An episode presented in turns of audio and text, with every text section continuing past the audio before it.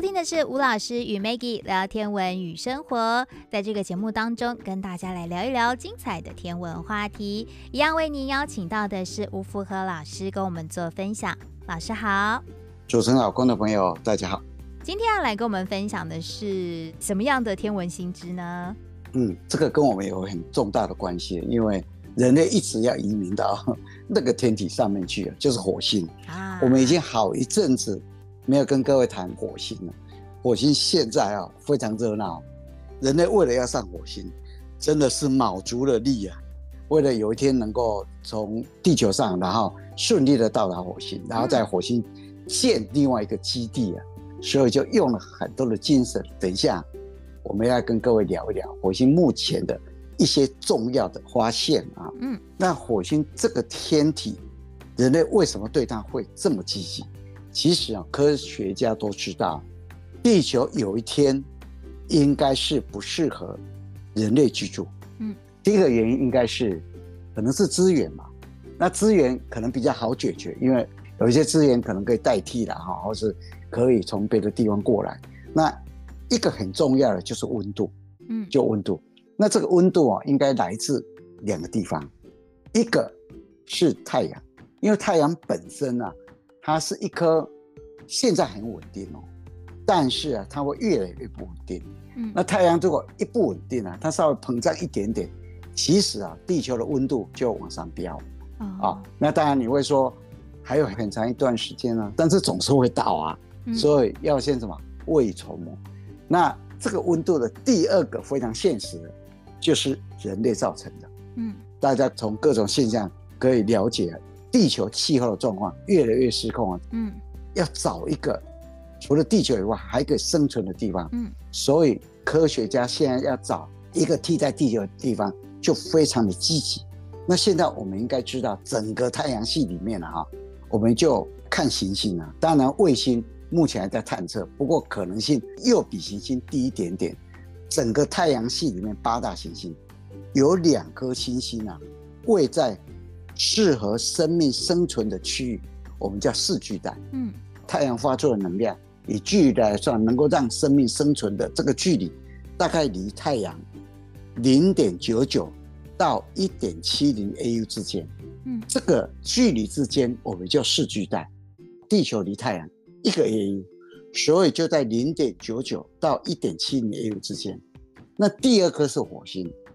因为火星离太阳一点五二 AU，所以也在零点九九到一点七零之间。那如果金星，金星离太阳零点七二哦，所以啊不适合居住，因为温度实在是太高了。嗯，那接下来火星的外面就木星，木星离太阳五点二 AU，也在零点九九到一点七零 AU 以外，所以木星就太冷了。所以整个太阳系里面。有两颗行星，理论上能够让生命在那边生存的，一颗是地球，一颗是火星。科学家对火星就有非常大的兴趣。那火星本身有两颗卫星，一颗佛伯斯，一颗戴摩斯。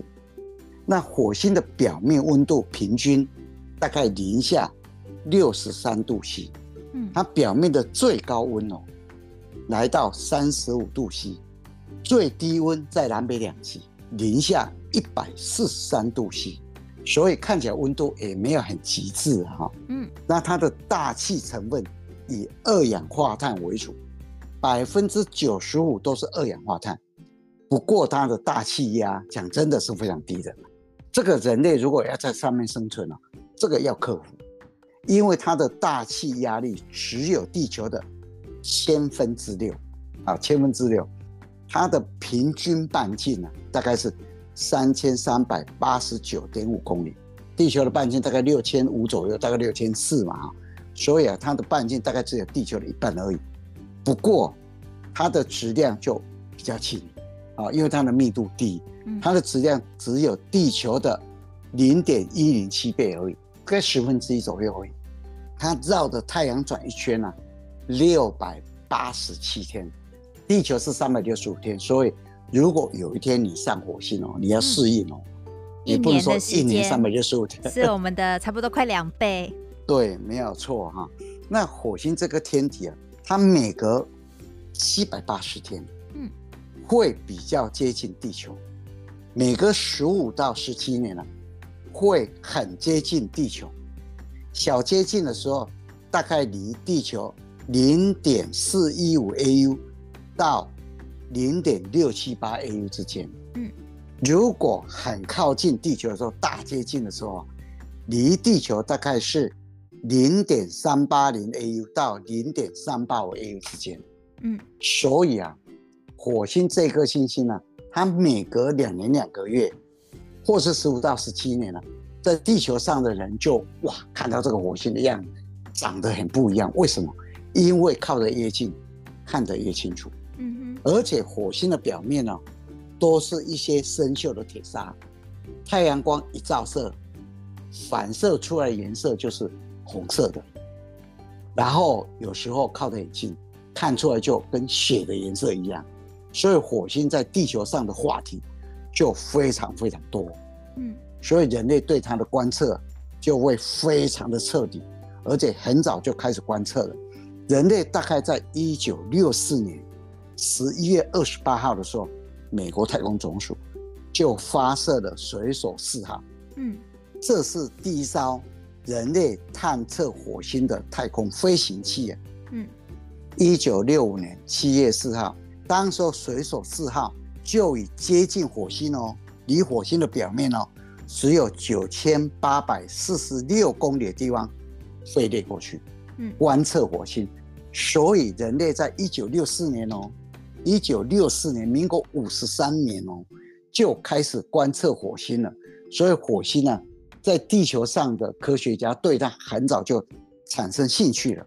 一九七一年十二月二号，苏联那时候还没解体啊，嗯，他就发射了火星三号，而且软着陆登陆火星哦。但是因为以前都没有经验嘛，哈，嗯，就一登陆以后啊，当然有成功，不过讯号发出来只维持十四点五秒就失去联络，嗯，所以啊。不算成功的一次登陆哈，那是一九七一年十二月二号，到了一九七六年，啊，一九七六年九月三号，美国太空总署当时候的海盗一号成功的在火星的表面软着陆，嗯，那当然就从火星的表面发出了信号，成为第一个向地球发回照片的一个探测器啊，嗯，所以一九七六年人类就。成功的得到了火星表面的照片哈，到了一九九六年，一九九六年十二月四号，美国太空总署发射火星拓荒者号，嗯，那这个拓荒者号啊，就在一九九七年七月四号的时候，成功降落在火星表面。美国太空总署啊，就美国人很喜欢选在。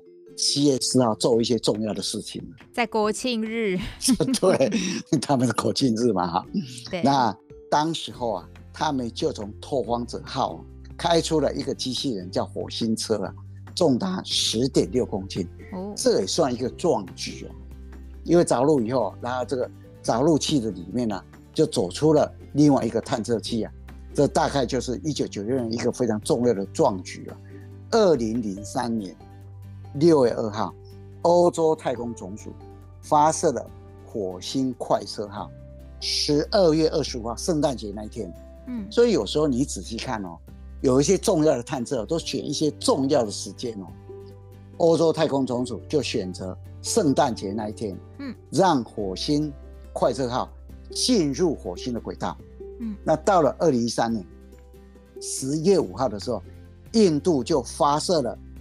火星轨道探测器，然后就绕着火星探测，这也算是哦，第一次做，第一次就绕行就成功的。嗯，以前啊，不管是美国太空总署啊，绕行的时候还失败好几次哦。对，所以印度在火星探测上，讲真的还算蛮蛮优秀的啊。嗯，这是印度的第一个火星探测器，也是第一次尝试绕行火星就成功的国家哦，真的啊。嗯不过，这个火星轨道探测器啊，就在今年二零二二年就失联哦。那当然了，除了美国、欧洲太空总署、印度、中国，目前呢、啊、经济崛起，所以太空发展呢、啊、也没落人后啊。嗯，在两年前，二零二零年七月二十三号，中国就发射了大家很熟悉的天问一号，绕着火星转，嗯，阵子以后就降落，然后降落任务也非常的成功啊。嗯，那到目前为止啊，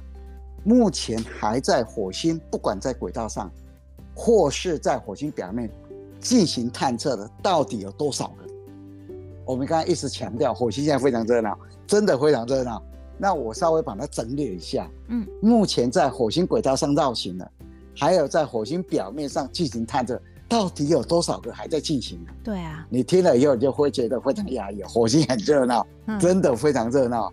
不知道哪一天哦，他们会不会相遇？你知道吗？我们来看一下，在火星轨道上绕行的，目前有七个，有七艘探测器。哇！第一艘，美国太空总署二零零一年发射的火星奥德赛号，嗯，它是二零零一年的四月七号发射的，到目前为止还在绕行哦，嗯，二零零一年发射到现在哦，已经将近了二十一年了哈，对啊，还在绕行哦，哇，它的任务要做什么？寻找火星上的水，还有火星上的火山活动的一个迹象。第二艘。二零零三年六月二号，欧洲太空总署发射的，就刚刚讲的火星快车号。嗯，火星快车号到目前为止还在绕行哦，它是在探测火星地表的信息。第三艘，美国太空总署在二零零五年八月十号发射的，叫做火星侦察轨道卫星。嗯，它在做什么？在寻找火星的水。还有收集火星的一些大气的成分特性啊，还有地理特征，就是火星侦察轨道卫星的任务。第四艘也是美国太空总署在二零一三年发射的，叫做火星大气和挥发物演化物任务。这个也特别，这个名称也特别，好长哦，就是火星大气和挥发物演化任务。嗯。他们在做什么？目的是在研究火星大气和什么原因让火星的大气今天变得这么稀薄，和火星地表为什么变得这么干燥？它的原因在哪里？嗯，这个任务就在做这方面的探测。这是美国太空总署第五艘，是在二零一六年三月十四号由欧洲太空总署跟俄罗斯航太国家。集团合作发射的叫做火星微量气体任务卫星，嗯，我们把它缩写叫 TGO 啊，哈，嗯，它的任务是专门探测火星大气里面的甲烷，还有一些微量气体的密度和它的时间空间的分布。所以你看哦，现在每一个先进国家对火星的观测有多彻底，你知道吗？嗯，第六个。就是两年前，二零二零年七月二十号发射的阿联酋的希望号火星探测器，嗯，然后这个探测器在二零二一年二月九号入轨，那它专门在研究火星的大气和它的气候，嗯，第七艘就是刚刚讲的天问一号，哦，就是中国大陆二零二零年七月二十三号发射的火星探测器。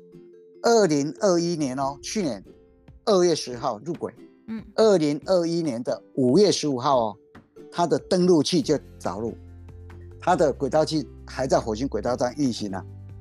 然后它的着陆器一着陆以后，二零二一年的五月二十二号，里面就走出一个祝融号，嗯，就驶离了着陆器，开始做火星的观测。它的目的是要做什么？研究火星的地形地貌。土壤、矿物、它的大气，还有它的电离层和表面气候环境的特征，还有火星的内部结构，嗯，磁场和它的地质的演化，哇，这么多的项目，对啊，这么多的项目，所以目前哦，有七个探测器哦，轨道器哦。还在火星的轨道上在绕行，嗯，那火星的表面呢？目前还有什么探测器在上面运行呢？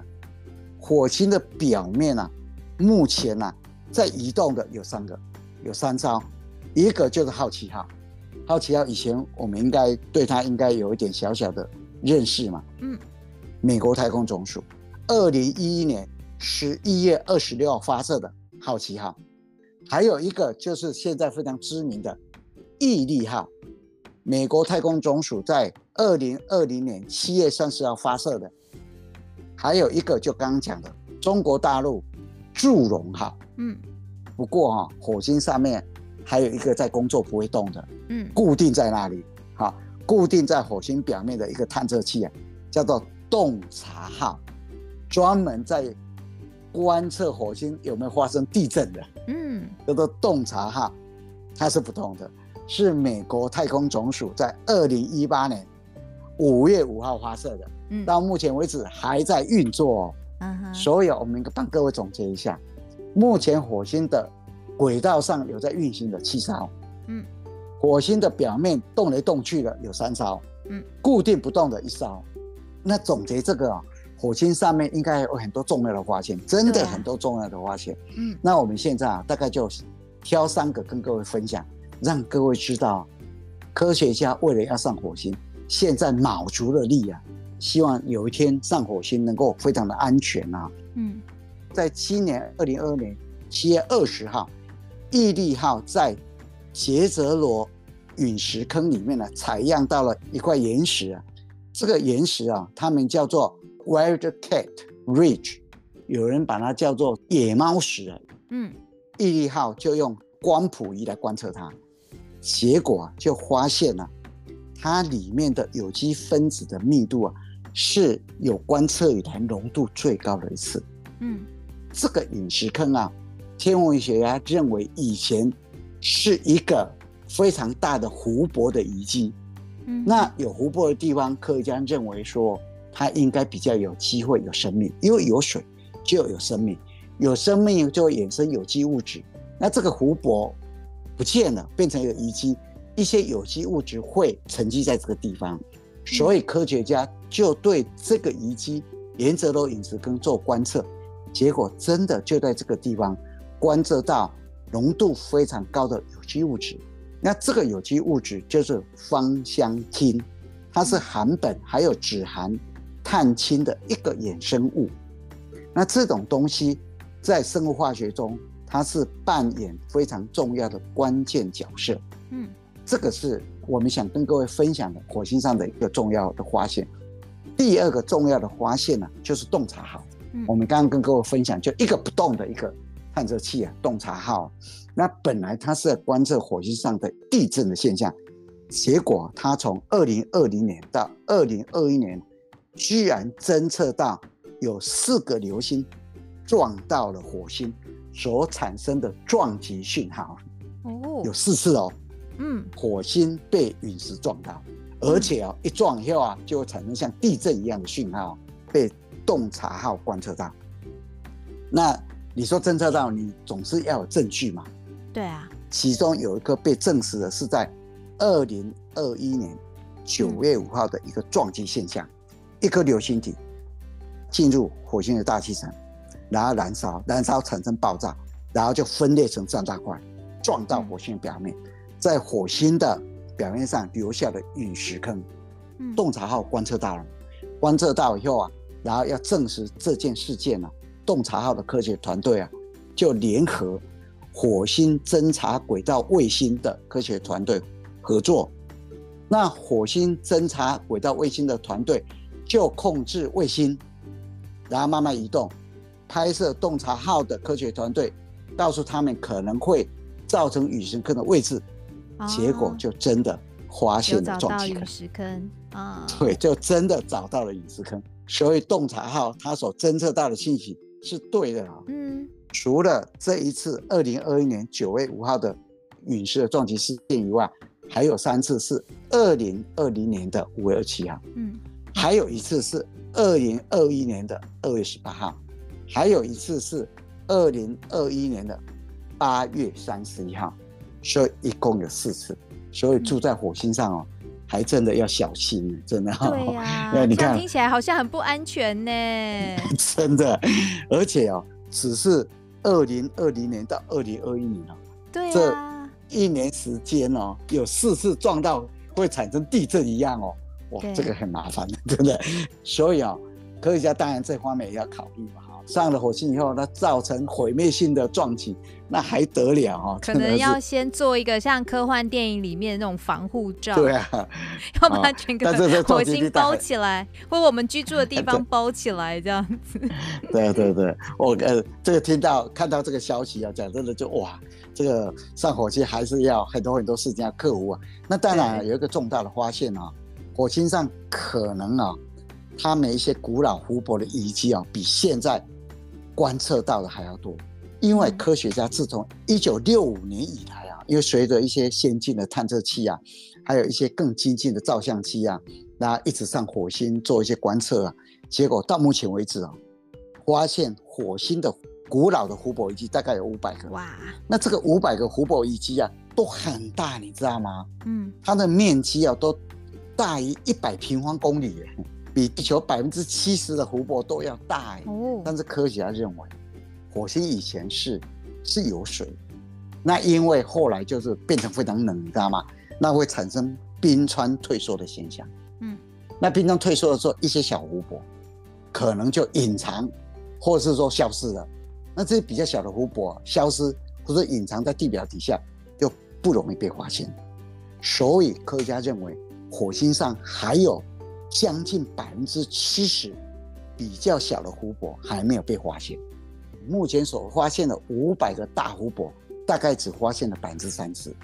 火星上应该有大量的湖泊，哦，不管是遗迹或是隐藏在火星的地表底下，嗯，目前科学家还在努力的寻找。